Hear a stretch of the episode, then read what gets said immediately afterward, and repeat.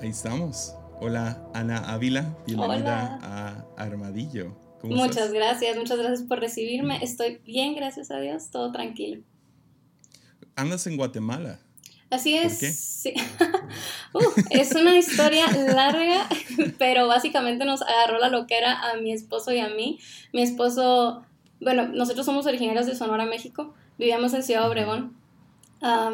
Y queríamos prepararnos para plantar iglesias, mi esposo en particular y descubrimos una iglesia que se llamaba Iglesia Reforma, escuchamos un poquito de sus podcasts, el podcast de confesiones, y, nos encantó su modelo de plantar iglesias y dijimos, queremos aprender de estas personas, queremos ver lo que están haciendo, y pues gracias a Dios yo tengo un trabajo bastante flexible que me permite, pues desde donde sea, escribir, entonces le dije Uriel, ¿sabes qué? Vámonos. Y sí fue un poco loco ahora que lo veo de este lado de la historia, porque allá adentro teníamos todo, teníamos casa, trabajo, carro, eh, pues nuestra iglesia y todo. Pero para nosotros, especialmente para mí, Uriel te podrá contar su parte de la historia, a, él sí le costó un poquito más de trabajo como soltar la estabilidad, pero una vez como que vimos lo que estaba haciendo Dios acá con esta iglesia y queríamos aprender de ellos, dijimos, ¿sabes qué? Las cosas son cosas, vayamos para allá, vendimos lo que pudimos mucho lo regalamos porque no somos nada bueno para vender. Y venimos para acá a servir en Iglesia Reforma y nos hemos quedado aquí más tiempo de lo que esperábamos. Pensábamos estar un año, dijimos, un año y a ver qué pasa. Y ya vamos para cuatro. En noviembre de este año van a ser cuatro años. Y ya tuvimos dos hijos acá. Entonces, ¿quién sabe? Yeah, wow. o sea, Sí, yo, yo, te ubicaba en México hasta hace poco que Jonathan Domingo ah, me escribió y me dice, oye, qué chido que vas a tener a Ana Ávila ya en, en, Armadillo, la acabo de conocer y está todo feliz acerca de Scriber, que tú se lo recomendaste. Y dije, ah, está en Guatemala. y ubicaba que estabas allá, pensé que estabas en, en ah, Monterrey trabajando allá, pero no, qué chido. Y... Sí, la, la, razón que te quise invitar, nos conocimos en Clubhouse y, uh, y, me encantó la conversación que estaban teniendo tú y Hansel y yo me metí ahí de metiche. y, y, uh, y, primeramente me, me, sorprendió cuánto lees. Uh, creo que estabas hablando de leer, o sea, una cantidad absurda de libros. ¿Cuál, cuál fue tu, tu meta por un rato? Este año tengo 80 libros de meta en, en el año, pero no, no, no, no me gusta que la gente me pregunte eso porque no es justo. Para empezar, es como, es como si le preguntaras cuánto tiempo pasas en el gym a un entrenador de gimnasio. Es como, es su trabajo, o sea, entonces es parte de mi trabajo y lo segundo es que cuento los audiolibros, así que eso a lo, a lo mejor para algunos es trampa, para mí no, pero los cuento. Ya, yo, yo, cuento los audiolibros. O sea, hay, hay, algunos libros que son difíciles de conseguir en Tepic, mm. entonces uh, audiolibro ayuda cuando, no sé, estás manejando. Hace poco hice un viaje de 10 horas de ida, 10 horas de vuelta. Me aventé, no sé, tres libros ahí en, escuchándolos. Sí. Y es mucho trabajo, no es fácil escuchar un audiolibro. Así es. O sea, tienes que estar consciente. Ah, claro. Ayer me preguntaban en Instagram de que los audiolibros cuentan y yo le puse sí, si les estás poniendo atención. Obviamente si los tienes ahí como que... A mí me gusta mucho escuchar memorias, particularmente en audiolibros, memorias como Educated de Tara Westover, Gifted Hands, um, historias de personas que están contando su vida. Eso me gusta mucho escuchar en audiolibro. Y también libros de no ficción, generalmente lo que pasa es como que les doy una lectura rápida en audiolibro y si me gusta eh, lo que están presentando, lo compro después para estudiarlo más despacito. Ya. Yo, yo, yo, estoy entre, si no es audiolibro, compro el físico porque quiero el trofeo. Ah, claro. Vamos para seguir llenando ahí la, la librería. Uh, pero, pero sí, me fascinó cuánto leías y qué tan estudiada estabas. Y sé que uh, después de eso fui, te toqué en, en Instagram, en, en, uh, en tu podcast que está increíble. Ah, me encantó que, tienes un formato muy corto en la mayoría de, sus, de tus episodios y, uh, y mucho está enfocado en lectura. Uh, ¿qué, ¿Cómo empezó todo con lectura? ¿Siempre fuiste Sí, ese fue como mi primer tema cuando empecé a escribir para internet, le podemos decir así, porque siempre me ha gustado leer desde pequeñita, o sea, no recuerdo un momento de mi vida en que no disfrutara los libros y siempre me ha gustado compartir acerca de lo que leo. y desafortunadamente en el lugar donde vivía, vivía con las personas que me reunían, no encontraba mucho como para pues, juntarme con algunos amigos y platicar acerca de lo que estuviéramos leyendo. Solo mi esposo es la única persona con la que me sentaba a platicar de eso. Entonces él me dijo, oye, ¿por qué no empiezas a escribir un blog? Y ese blog se llamaba Los Cristianos también leen. Porque mm. en ese tiempo, pues como te digo, no conocía a muchos cristianos que disfrutaran de, de los libros como yo. y muchos de mis amigos que no eran cristianos, pues asumían que los cristianos o eran ignorantes o no les interesaba cómo aprender y todas esas cosas. Entonces, por eso eh, nunca he sido muy creativa con los nombres. Entonces le puse los cristianos también leen y empecé a publicar de libros. después de un tiempo dejé ese blog cuando empecé a escribir para Coalición. Bueno, dediqué mis, mis energías de escritura a Coalición y después se quise abrir un podcast, dije, ay, ¿cómo le pongo? Y en honor a ese primer blog de libros que escribí, le puse Los cristianos también leen. Amén. Pues me encanta y, y, sí, todos deberían de ir a suscribirse y escuchar. Aunque también estoy notando que tu último episodio fue en octubre. Sí, em, me pasó que como empecé a publicar el podcast y después con la pandemia, como a todos nos entró la loquera de iniciar proyectos creativos nuevos, empecé un canal de YouTube.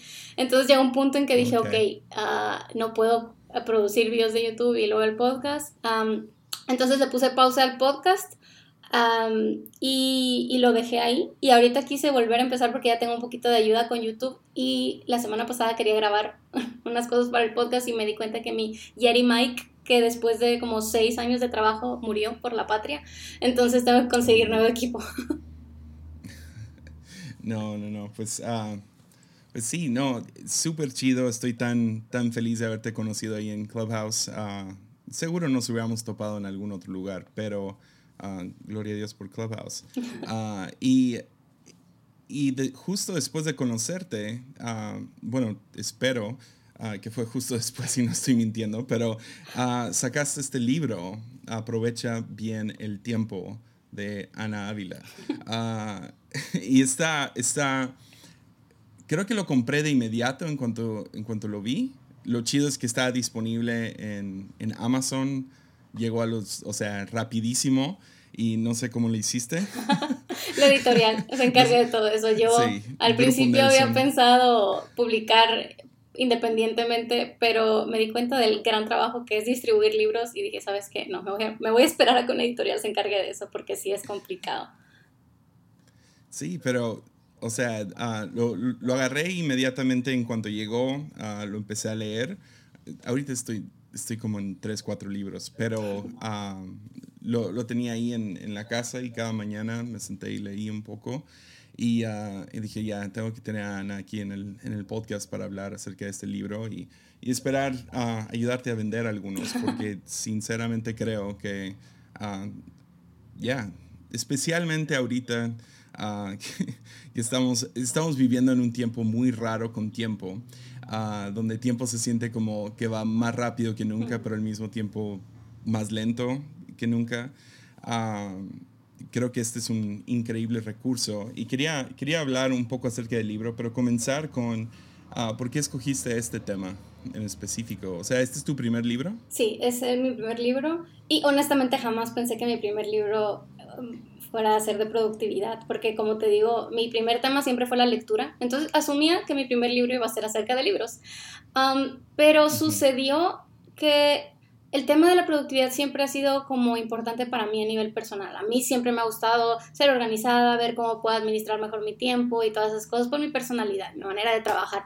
Pero nunca era algo que compartía con otras personas. No escribía artículos del tema, no hablaba mucho públicamente acerca de eso. De hecho, no recuerdo nada ni en Instagram ni nada. lo, lo que yo recuerdo que cambió como esa perspectiva, bueno, primero, el libro empezó como algo muy distinto o sea, empecé a, ver como muchas personas, algo que para mí era tan obvio, que nuestro tiempo es un regalo de Dios, que tenemos que aprender a usarlo bien, que hay que ser responsables, que hay que ser diligentes, trabajadores. La Biblia habla mucho sobre eh, el trabajo duro, sobre el descanso incluso. cosas que para mí eran muy obvias, para otras personas no les parecía relevante, especialmente me, me venía este pensamiento a mi mente cuando pues me topaba con gente que es cristiana y y es como tan, tan, tan mala para trabajar, no quiero, no quiero ser así como sonar mala onda, pero o sea, tampoco diligente, o sea, procrastina, llega tarde, tienes que estar recordando diez mil veces que entreguen las cosas y cuando las entregan, las entregan mal, y, y, eso me empezó como a cargar y yo decir, ¿cómo es posible? ¿Cómo es posible que los cristianos vivamos como con esta dejadez del tiempo, de la responsabilidad, cuando la Biblia es tan clara sobre que estamos aquí para trabajar para la gloria de Dios y el bien de los demás? Y empecé así como con este, con este celo santo, no tan santo.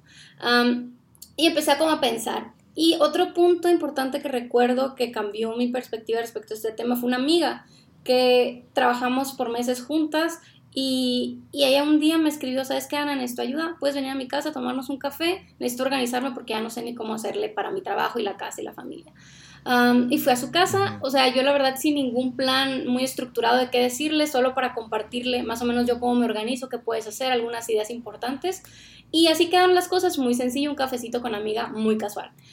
Y después, meses después, ella me escribió, me mandó una nota de voz de hecho, de que, Ana, yo no sé si te acuerdas, pero ese cafecito me cambió la perspectiva de la vida y, y ahora me organizo mucho mejor, vivo con mucha más tranquilidad y, cuando escuché ese mensaje de lo que le había impactado un cafecito compartiéndole estas ideas que para mí eran muy obvias y muy sencillas, ah, me di cuenta de que, oye, esto es algo que la gente podría necesitar y le podría ser útil.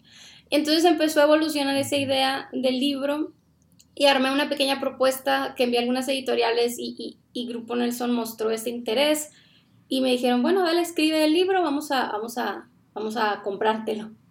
Y, y escribí el libro a toda velocidad y conforme fui escribiendo, que fue un periodo muy corto para escribir un libro, o sea, activamente estar enfocada en escribir, porque las ideas se venían rumiando desde hace mucho tiempo, pero el periodo activamente de escribir fueron tres o cuatro meses.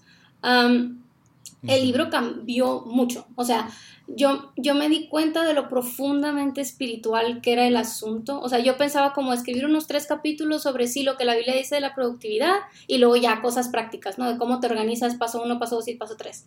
Pero conforme fui escribiendo y meditando y reflexionando, eh, platicando con gente, me di cuenta de que no, o sea, cada cosa, cada cosa, la procrastinación, eh, el temor, todas esas cosas son asuntos espirituales que afectan la manera en que trabajamos. Y no, no, no quería como ofrecer de tres pasos para organizarte o use estas herramientas y ya, que sí hablo de cosas prácticas, pero la mayoría del libro es principios, o sea, tanto fundamentos teológicos como principios eh, que tenemos que cambiar nuestra mentalidad sobre lo que pensamos acerca del tiempo, acerca de nuestros hábitos y bueno, los seis principios que manejo en, el libro. Entonces, así fue más o menos la historia de aprovechar bien el tiempo, fue algo que desde pequeña me ha interesado, pero poco a poco Dios fue mostrándome cómo era tanto relevante para la gente que me rodeaba y que para mí era tan obvio, pero para otros no, y cómo era mucho más profundamente espiritual de lo que yo me imaginaba. Yeah, wow. Y, uh,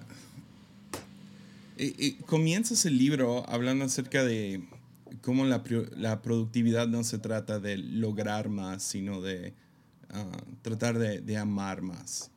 Y me fascinó eso. Y eh, me gustaría que hablaras un poco acerca de esa ah, revelación en tu vida y cómo se vio. o sea, sí, me, gustó que inició con eso como la premisa del libro. que, que, no se trata de nomás, porque así son, ¿no? Todos los libros de productividad es, uh, alcanza tus, tus logros y todo así, a lo mejor en el, al ratito podemos hablar un poquito más de eso, pero me gustó que, que lo aterrizaste con amar más y ¿nos podrías hablar un poco de eso? Sí, eso también fue otro de los momentos que cambiaron por completo la manera en que trabajo y que vivo, porque como te venía diciendo, desde pequeña me ha gustado ser productiva, ser eficiente, trabajar duro y todo eso, pero llegó un punto en el que a pesar de que estaba casada con un hombre maravilloso, servíamos en una muy buena iglesia, tenía un buen trabajo, una buena casa, no me hacía falta absolutamente nada. Yo me sentía un completo fracaso, me sentía atrasada en mi vida, sentía que, que, no había logrado nada. Y cuando me preguntas qué quieres lograr, o sea, no se me ocurría nada más que un premio Nobel, no, o sea, no sé por qué sigo con la idea de que algún día voy a ganar un premio Nobel. pero, o sea, yo me sentía fatal y no, ni siquiera te podía decir por qué. Yo solo a pesar de que lo tenía todo y, iba por un buen camino para seguir logrando más cosas. O sea, tenía 23 años, por el amor de Dios. Es como que ahorita veo eso y yo así, bájale dos rayitas a tu drama, Ana. Pero en ese momento, o sea, yo me sentía realmente como un fracaso.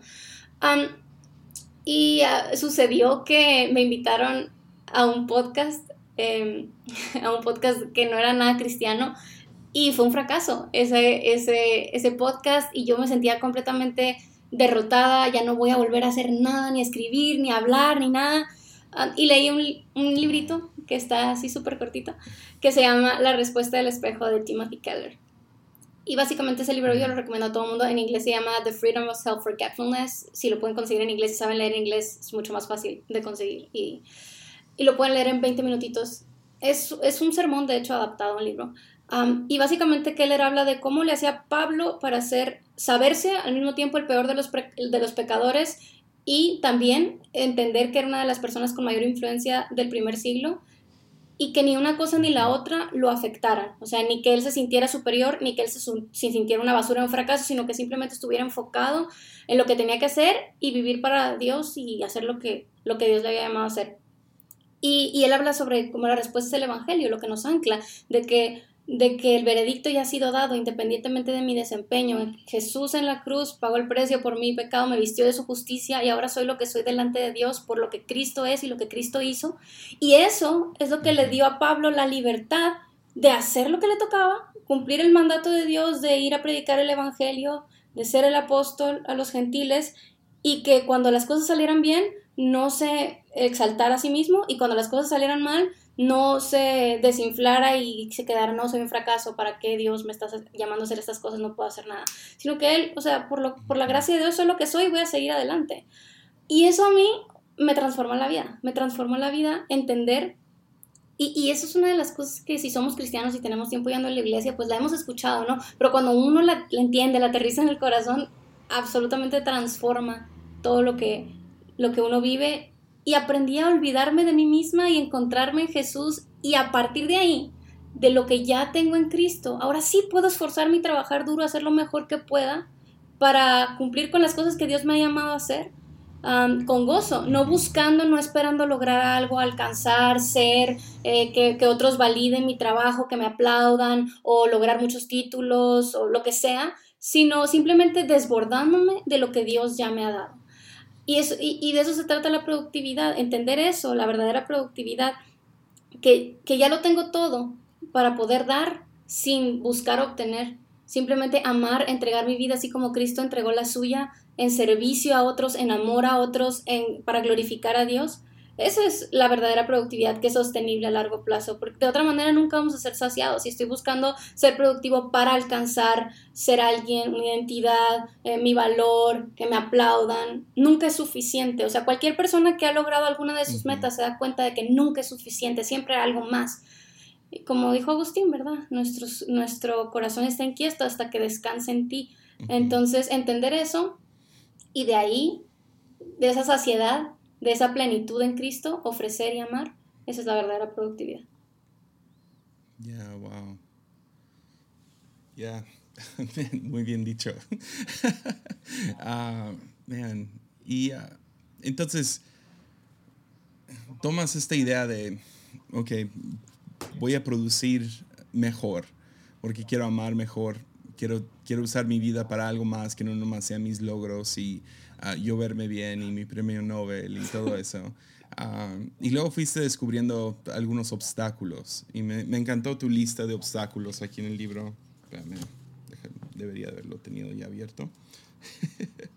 Pero sí, tuviste algunos obstáculos uh, para, para, nuestra productividad. Um, hablaste de falta de seguridad, falta de dirección, falta de motivación y falta de atención. Y ¿E-, ¿Eso es, ¿Eso es una lucha personal tuya o, o, lo viste en otros o cómo salió eso? Definitivamente. Porque yo sentí que fue como que ya, estos son... Creo que, creo que todos batallamos con esos obstáculos en, en, mayor o menor medida. Obviamente hay algunos que nos afectan más que a otros por nuestras personalidades, las historias de, la vida.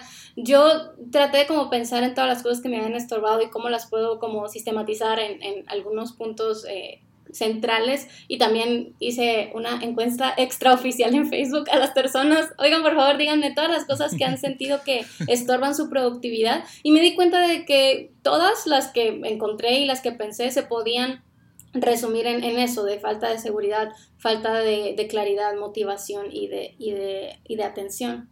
No sé si las dije bien, hace mucho que las escribí, pero Aquí te los leo una vez más. Es falta de seguridad, dirección, motivación y atención. Sí. Y, creo que sí, o sea, eh, en todas he batallado y yo creo que, pero la que más en lo personal es la falta de seguridad y me, pasa siempre, todos los días.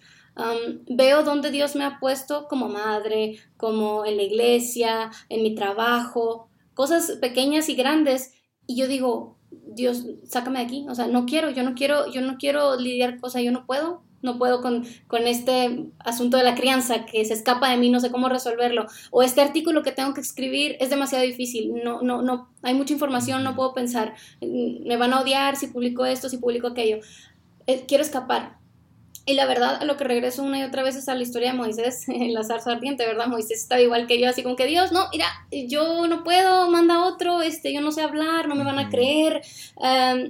y, y, me asombra siempre la respuesta de Dios, o sea, la respuesta del Señor es yo soy el que soy, no es Ana, tú, yo te di talentos, yo te di dones, yo te di inteligencia, que sí es cierto, Dios me dio talentos, me dio dones, me dio inteligencia, pero esa no es la razón por la que yo puedo hacer lo que Dios me llama a hacer. La razón es que Él es el que es, Él es el que le dio la boca al hombre, Él es el que es el Dios de toda la sabiduría que la concede a quien la pide con fe. Entonces, mi pregunta para mí misma siempre es, Ana, ¿quién eres tú para decirle a Dios no me uses? ¿Quién eres tú? O sea, Dios quiere usar a burros, quiere usar piedras, quiere usar lo más vil y menospreciado, Él se va a glorificar. Entonces, a veces pensamos que es como más piadoso decir, no, Señor, yo no, no soy digno, no, no me envíes a mí, en lugar de decir, heme aquí, envíame a mí, ¿verdad? Porque hemos llegado a pensar que este decir, heme aquí es como que, no, es que yo, yo puedo, yo soy, no, no, no. El verdadero discípulo de Cristo, el que ha entendido su insuficiencia, y, y, la suficiencia de Cristo va a decir, heme aquí, no por mí, sino por Dios, que Él es el que es. Entonces, yo creo que cada día, honestamente, es una oración de esas oraciones que llegas con Dios y le dices, bueno, aquí estoy, Señor, otra vez con la misma petición de todos los días. no te canses de mí, por favor, pero quiero escapar, quiero ir, no quiero hacer esto, pero voy a voltear a verte a ti porque cuando, cuando lo pienso, me doy cuenta de que cada vez que quiero escapar de mi responsabilidad, sea grande o sea pequeña a los ojos de los demás, es porque me estoy viendo a mí, estoy viendo mi incapacidad, mis deficiencias y no estoy viendo al yo soy. Y quiero ver al yo soy y, decirle, si tú me quieres usar, pues a ver cómo le haces, pero pues aquí estoy. Ya, qué, loco que inseguridad y orgullo son literal, son las dos caras de una sola ah, moneda, ¿no? Porque es, es, el enfoque en uno mismo. Es soy insuficiente o soy tengo de más mm. para hacer este trabajo, ¿no? Y ah, ya, siempre me sorprende personalmente cuánto sé cosas, pero luego no las aplico. y, y, eh, el lado de, de, orgullo e inseguridad, si te soy honesto, es, constante, es una batalla constante en, en, mi vida. Y he, estado descubriendo, a lo mejor grabo algo en Armadillo acerca de esto pronto, pero el regalo de la humillación. Mm. Ah, lo, lo, ves con Pedro, ¿no? Cuando Jesús viene y le lava los pies. Uh, o sea, qué vergüenza. Que, que alguien a quien admiras uh, te lave los pies. sin embargo, lo que Jesús estaba haciendo era, le estaba dando el regalo de la humillación. Ah, y, y, cuando ves historias así en la Biblia como, como Moisés o Gedeón o, ah, o sea, un sinfín, ¿no? La mayoría no se sentían, ah, tienes Jeremías, tienes, ya, varios, podría ser la lista larga, podríamos hacer la lista larga. pero es chistoso cómo puedes saber cosas y luego de la nada mañana llega algo y dices, pero yo, yo no. y sea, sea yo no porque porque yo no, no soy suficiente o me falta o no, no, no, yo no soy la persona indicada para esto. O por el otro lado, No, yo, yo no, yo, yo ya me gradué. Mm. no sé si eso también te pasa con, con, eso de inseguridad, porque francamente eres una de las personas más inteligentes que, que conozco. Y, um, o sea, leyendo 80 libros al año y eh, escribiendo un libro y, um, o sea, todo el trabajo que haces. Eh, me, me, encanta todas las ondas de ciencia que después podría tenerte y nomás hablamos de ciencia y poder ahí pick your brain. Um, pero te pasa eso también donde dices, pero no, yo, yo no, uh, yo, yo soy Ana Ávila, uh, yo, yo Creo que me pasaba, me pasaba más de lo que me pasa ahora, porque si algo he aprendido es en que entre más sabes, más sabes que no sabes. Y honestamente mm. me ocupo mucho en estos últimos años de leer a gente que está, uff, eh, años luz de mi capacidad. Y mm. eso Dios lo ha usado para aplastar mi, sentido de superioridad. Y, yo creo que el peligro ahí también es que yo estoy tan metida en cosas que quizás son muy complejas, que no están em, pues en la mente de la mayoría de las personas que están viviendo su vida buscando seguir a Jesús, en su, su vida cotidiana, que se me olvida lo importante de lo básico. O sea, me pasa mucho, por ejemplo, que hago un live o una historia y digo algo que para mí es así una verdad A, B, C. y que y que muchos me escriben de que, wow, esto, habla más de esto, porque yo, y así como que, ¿en serio? y, no es en un mal sentido de, ay, ¿cómo no saben eso? Si es como, Ana, qué desconectada estás de la realidad de las personas. O sea, de que tú ya, que esto para ti está en, en automático, que no te estás dando cuenta de que para muchos es algo que necesitan escuchar. Y eso también es, es, está mal de mi parte, porque es olvidarme de la lucha diaria de la mayoría de las personas a las que estoy sirviendo. Entonces creo que eso es lo con lo que más he, luchado en los últimos meses porque me, enfrasco mucho como en los detalles, en, este libro de filosofía, en este libro de, ciencia y fe, como mencionas, y se me olvida como que, a ver Ana, pero regresa a, la cruz, regresa a lo que la gente está luchando en el día a día. Em, y, y no menosprecies esas cosas que ya aquí, quizá para ti es como que, ah, no, esto ya, ya, ya lo sé. yo, ah, sí, lo sabes, pero hay muchas personas que todavía necesitan escucharlo. Entonces, eso es importante también, o sea, no, no, no olvidar que lo que para nosotros puede ser un poquito ya quizá obvio, muchos todavía necesitan escucharlo. Y nosotros también, porque a veces es como que eh, por eso te digo lo de la oración, la misma oración todos los días, ¿verdad? Y eso me ayuda también, las disciplinas espirituales, estar constantemente recordando las cosas centrales del Evangelio y del carácter de Dios y de cómo eso aplica a mi vida cotidiana. sí, eso me ayuda también a tener los pies en la tierra. Ya.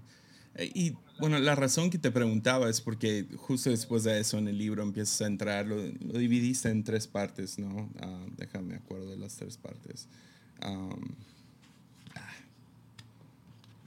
debería haber visto antes.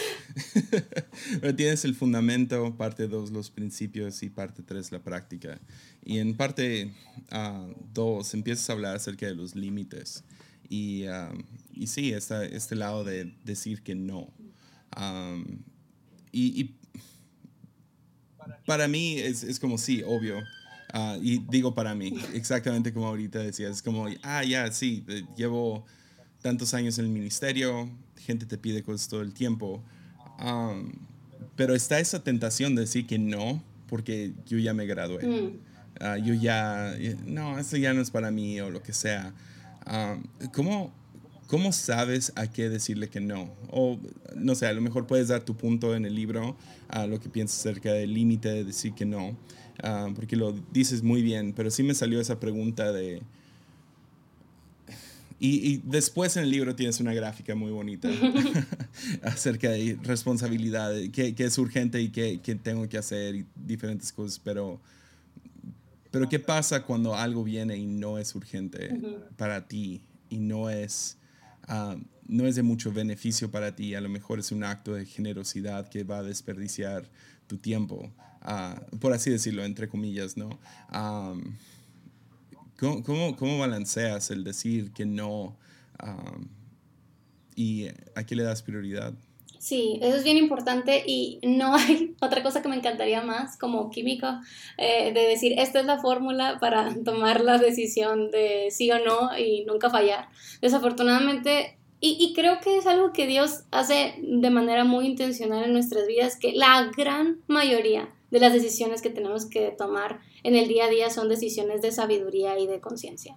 De, de que no estamos decidiendo entre pecar o no pecar, aunque muchas veces sí, pero estamos decidiendo entre, ok, ¿cuál es la mejor manera de utilizar mi tiempo, mis energías, habilidades?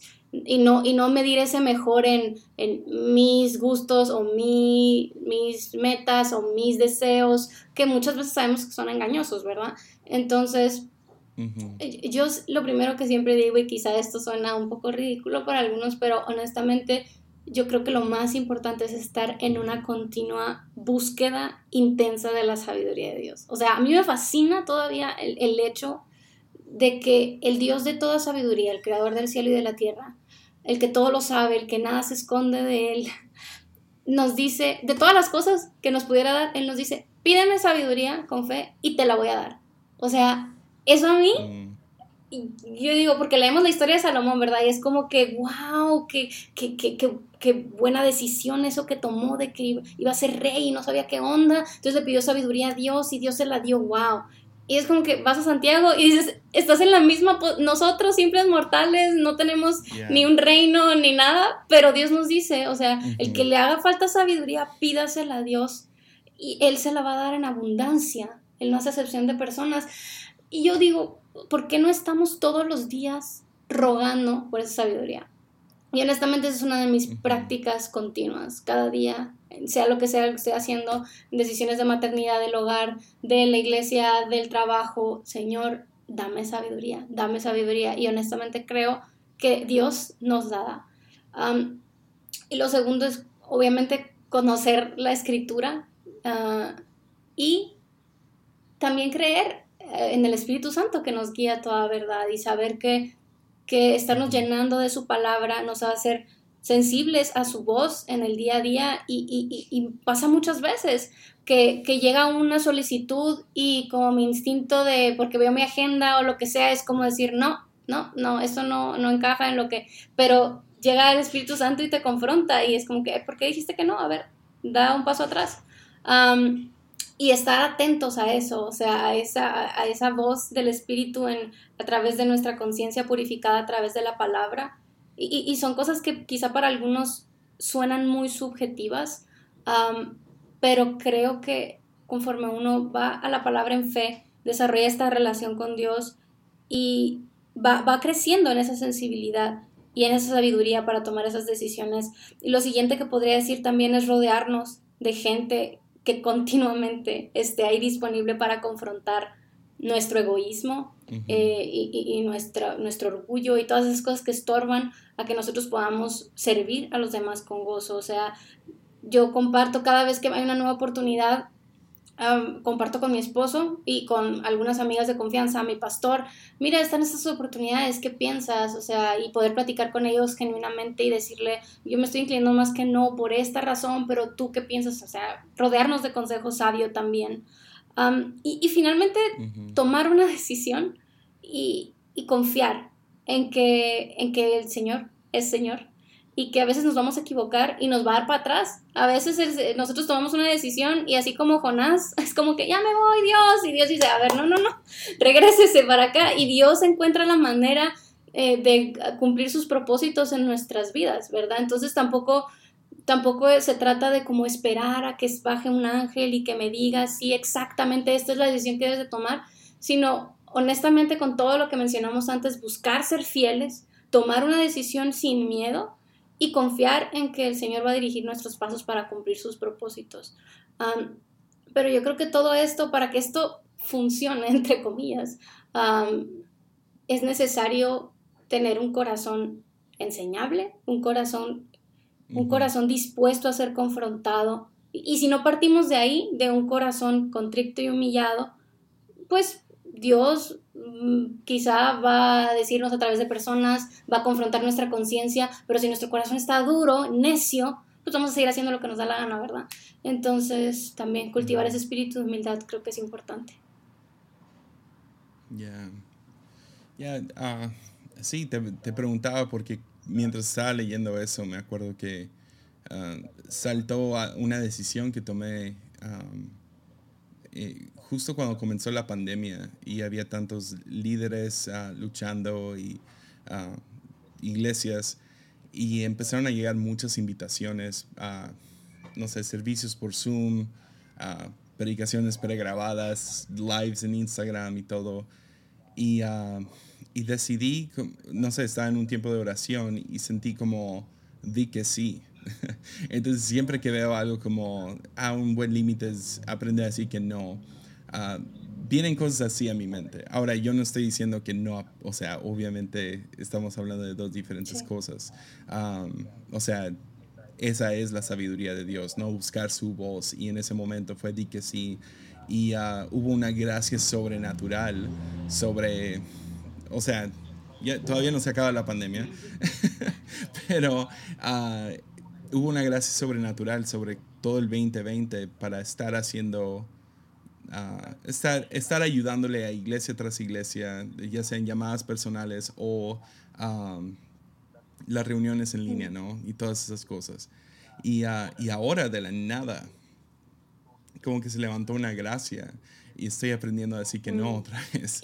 Y me parte el corazón porque alguien puede decir, pero ayer, ayer le dijiste que sí a, a tal ministerio que ni conoces y ahora estás diciendo que no a, tal amigo. Ah, entonces, uh, ya, es, es me, me, me, gusta esa respuesta, es buscar la sabiduría de Dios en estos, porque sí, el saber decir que no es, es, es difícil, uh, porque por un lado creo que convicciones tienen una, son un regalo, y es que te ayudan a tener menos decisiones en el mm. día. Por ejemplo, Ah, yo, nosotros como familia diezmamos, ¿no? O sea, cada, cada quincena apartamos 10%, saludamos a la iglesia.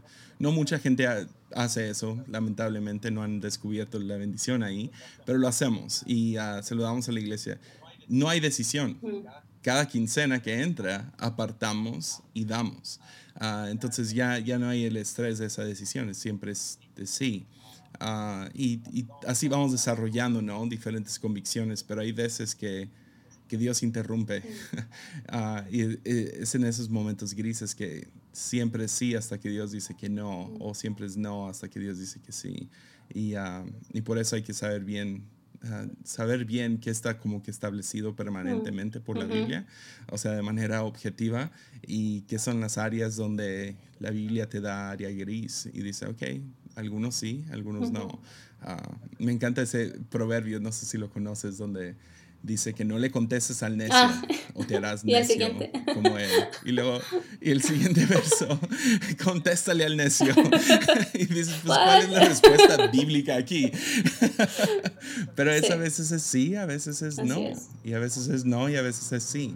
Pero, pero sí, es decir que no es una de las cosas más difíciles porque queremos ser el, el mm, héroe, ¿no?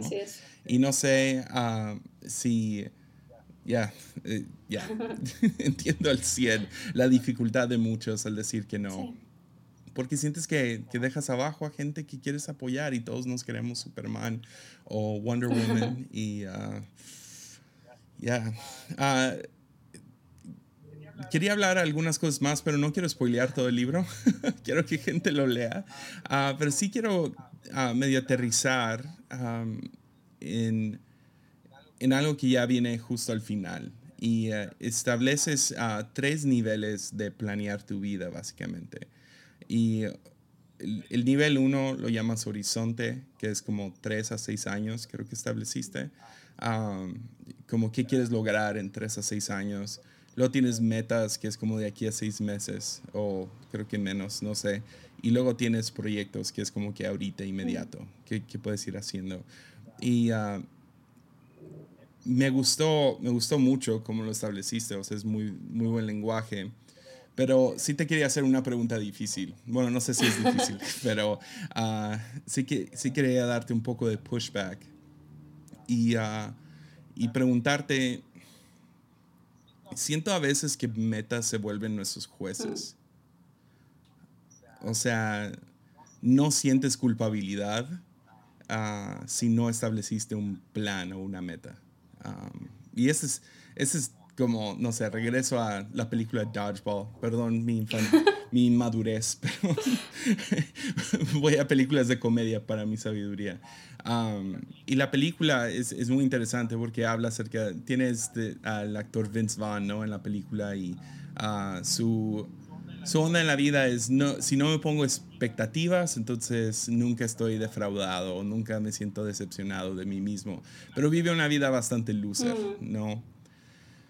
Pero al mismo tiempo, personalmente, yo nunca quiero ponerle metas a gente o tener metas sobre mí mismo que terminan condenándome en el futuro. Y uh, entonces tengo mucho cuidado porque sé cómo es Dios y uh, sé que, como diría Jesús, es, es como el viento, ¿no? Nunca sabes de dónde viene, a dónde va. Entonces quería preguntarte, a luz de eso, a, la idea de que metas se pueden volver tu juicio. Si no los cumples, uh, y conozco, me imagino que tú también conoces a gente que ha tenido metas en su vida, no las cumplieron y ahora están devastados y es, es como su corazón está en mil pedazos en el piso y a lo mejor ni, ni deberían de haber tenido esa visión y a lo mejor no deberían de haber puesto esa meta. Entonces, a, mí me da miedo animar a gente a tener metas por eso. ¿Qué me dirías? Que te entiendo completamente. Y es, o sea, puede ser peligroso si, si no empezamos con lo, todo lo que empezó el libro, ¿verdad? O sea, si yo hubiera empezado como, vamos a ponernos metas y vamos a caminar, es peligroso. Pero la belleza del Evangelio, la belleza del Evangelio ilumina la manera en que utilizamos las metas. Porque y me encanta como dice Jordan Peterson, ¿no? Cualquier ideal es un juez. O sea, si queremos avanzar a cualquier lado, es una meta. Eso es una meta, aunque sea una meta microscópica. Si queremos avanzar, movernos, eso es una, meta. Y, esa meta va a ser un ideal que se va a convertir en nuestro juez. entonces, si queremos avanzar por la vida, queramos o no, tenemos que tener algún tipo de meta. Mm. Y, pero, pero yo creo que podemos aprender a utilizar esas metas. Y, una, de las, una de las cosas que más me ayuda a mí y me ha ayudado desde que lo entendí, entender el carácter de Dios, en particular su soberanía y cómo esta soberanía trae paz. el hecho de que Dios es Dios. Él no necesita mis esfuerzos para mantener el mundo funcionando, mi vida en orden no lo necesita. incluso si yo avanzo, me equivoco, elijo las metas equivocadas, fallo, Dios sigue siendo Dios. Y partiendo de ahí y de mi entendimiento del Evangelio, de que en Cristo tengo todo lo que necesito, de que en Cristo toda bendición espiritual me ha sido dada, de que en Cristo soy lo que soy delante de Dios, puedo entender que esas metas que yo en mi imperfección humana me me trazo, obviamente basándome en la escritura, en la sabiduría de Dios, tratando de hacer el mejor trabajo que puedo para, para seleccionar esas metas, pero aún así sabiendo que yo puedo fallar. Cuando fallo o cuando me quedo corta o cuando la meta estaba muy mal, puedo descansar en que no estoy cayendo al vacío, no estoy cayendo en, en la desesperación, estoy en los brazos de mi Dios, siempre, en todo momento. Entonces, esa libertad del amor de Dios, del Evangelio, de la soberanía de Dios, es la que me permite trazar metas lo mejor que yo pueda. No se trata de metas perfectas, no se trata de que si yo me siento y hago el ejercicio del horizonte y Dios me cambia la pichada mañana y me entero, de que tengo cáncer o de que eh, lo que sea, que, que soy un fracaso, sino simplemente que Dios tenía otros planes y me gozo en ellos. Puedo hacer planes confiando en que los planes de Dios son mejores que los míos. Y si Él cumple su voluntad, bien haciendo que se cumplan los planes que yo diseñé o destruyéndolos completamente, yo me gozo en el quien Él es. Entonces, yo le diría a esta persona que o se siente paralizada porque ya intentó trazar metas y, falló, o que se siente paralizada porque tiene terror de tomar las decisiones equivocadas, que no empiece por las metas, empieza por Dios por quién Él es, conoce a tu Señor, entiende el Evangelio, lo que ofrece Cristo Y una vez que te hayas empapado de esa verdad, que, que haya llenado tu ser, que, que te llene de gozo, no, no, no esperes encontrar tu gozo y tu plenitud y tu seguridad en la productividad. Encuéntrala en Cristo y una vez que te hayas llenado de ese gozo, de esa plenitud, de esa paz que trae el conocer a nuestro Dios, entonces empieza a decir, Dios, gracias por todo lo que me has dado, quiero hacer algo bueno con esto, dame sabiduría y voy a empezar a caminar. Eso diría. Ya, wow. Muy bueno. muy, muy bueno. Y ya, ya, no, es, es, es, un, es un increíble libro. Gracias. Bien hecho. ¿Qué, qué, qué chido se siente uh, tener el libro en tus manos ya? Sí, sí, es, es, es como que todavía... Como físicamente. sí, aquí está. Mira, te, te, te, admiro, en buena onda te admiro Gracias. tanto porque llevo, que llevo ya dos años y feria escribiendo en mi Mm. He escrito y borrado ese libro a lo mejor 15 ¿Y veces. por qué lo borras? Ah, no sé. Yo, No, yo no. entiendo, mira, yo creo que me ayudó sobremanera el deadline de una editorial. Comprométete con alguien, Yeah. yo diría, comprométete con alguien, porque sí yo recuerdo que esos meses en que estuve escribiendo fueron meses de crisis existencial. Pregúntale a mi esposo. Ah, y, y yo le decía, una de mis cosas con el, el perfeccionismo es que me pasa que escribo y reescribo la misma oración, quiero que quede perfecta. Pero como no, el deadline no me permitía hacer eso, porque si no, nunca iba a terminar. Y yo sí le dije a mi esposo, mira, si yo me muero de aquí a que el libro es- envíe el manuscrito, tienes que quemar mi iPad. Tienes que prometerme que vas a quemar mi iPad. No quiero que nadie piense que esto que tengo aquí es algo que yo consideraba digno de ser publicado. Entonces puedes hacer algo así con tu esposa o algún amigo de que, ¿sabes qué? Esto que lo quemen si me muero y que nunca salga la luz. Y eso me ayudó también, o sea, saber que nadie lo iba a ver. Ya. No, sí, mi, mi problema es valoro tanto el, el podcast y mi trabajo en la iglesia que el tiempo que tengo para escribir está bastante reducido. Y ah, entonces es una de esas. Anhelo escribir un libro, pero por el momento e- es como si voy a poner algo sobre la Claro. mesa, ah, ve- veo el veo Armadillo y me encanta lo que está haciendo y, y lo que está pasando ahí. No es el tiempo para como que, ah, lo voy a poner en pausa o vamos a tomar un break de, de meses y ah, me voy a dedicar a escribir esto. Um, y luego cualquier tiempo que no, o sea, no trabajo en el podcast tiempo completo, trabajo en la iglesia tiempo completo y cualquier tiempo más libre, por así decirlo, lo, lo, lo invierto en, en Claro. podcast, ¿no? Y ahora en YouTube. Ah, pero e- ese es, el, ese es el issue más grande. Y luego, mm, lo, lo bueno es que me da mucho tiempo para reflexionar en lo Mm, que escribí. sí. Y luego, y ese es el, ese es el problema. Regreso y sabes que es que eso no va a entrar bien a algo que quiero decir después. ah, cosas así. Entonces, ah, no sé. Eh, creo, creo que es por ser el primer libro. No sé, esa es mi, mi sospecha. Am, pero, am, ya, a, a lo mejor va a llegar un tiempo donde se va a acabar el podcast por un tiempo o, o definitivamente y voy a poder dedicarme a libros, pero, pero no sé, no sé. Ya veremos. Ya, ya, ya. Pues muchas gracias, Ana, por estar aquí. Ah, eres, eres brillante, la verdad. Ah, estoy, estoy tan feliz de poder conocerte y, y ah, emocionado por lo que viene.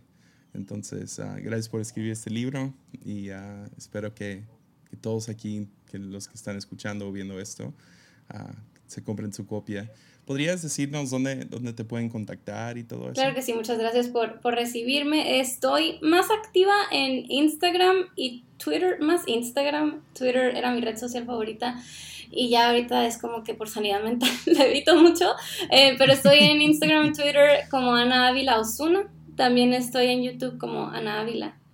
Ahí es donde me pueden encontrar principalmente. Súper. Pues ahí ponemos tus links en, en la Muchas descripción. gracias. Y ah, muchísimas gracias por estar aquí. Y ah, sí, a todos los que nos están escuchando, viendo, mucho ánimo.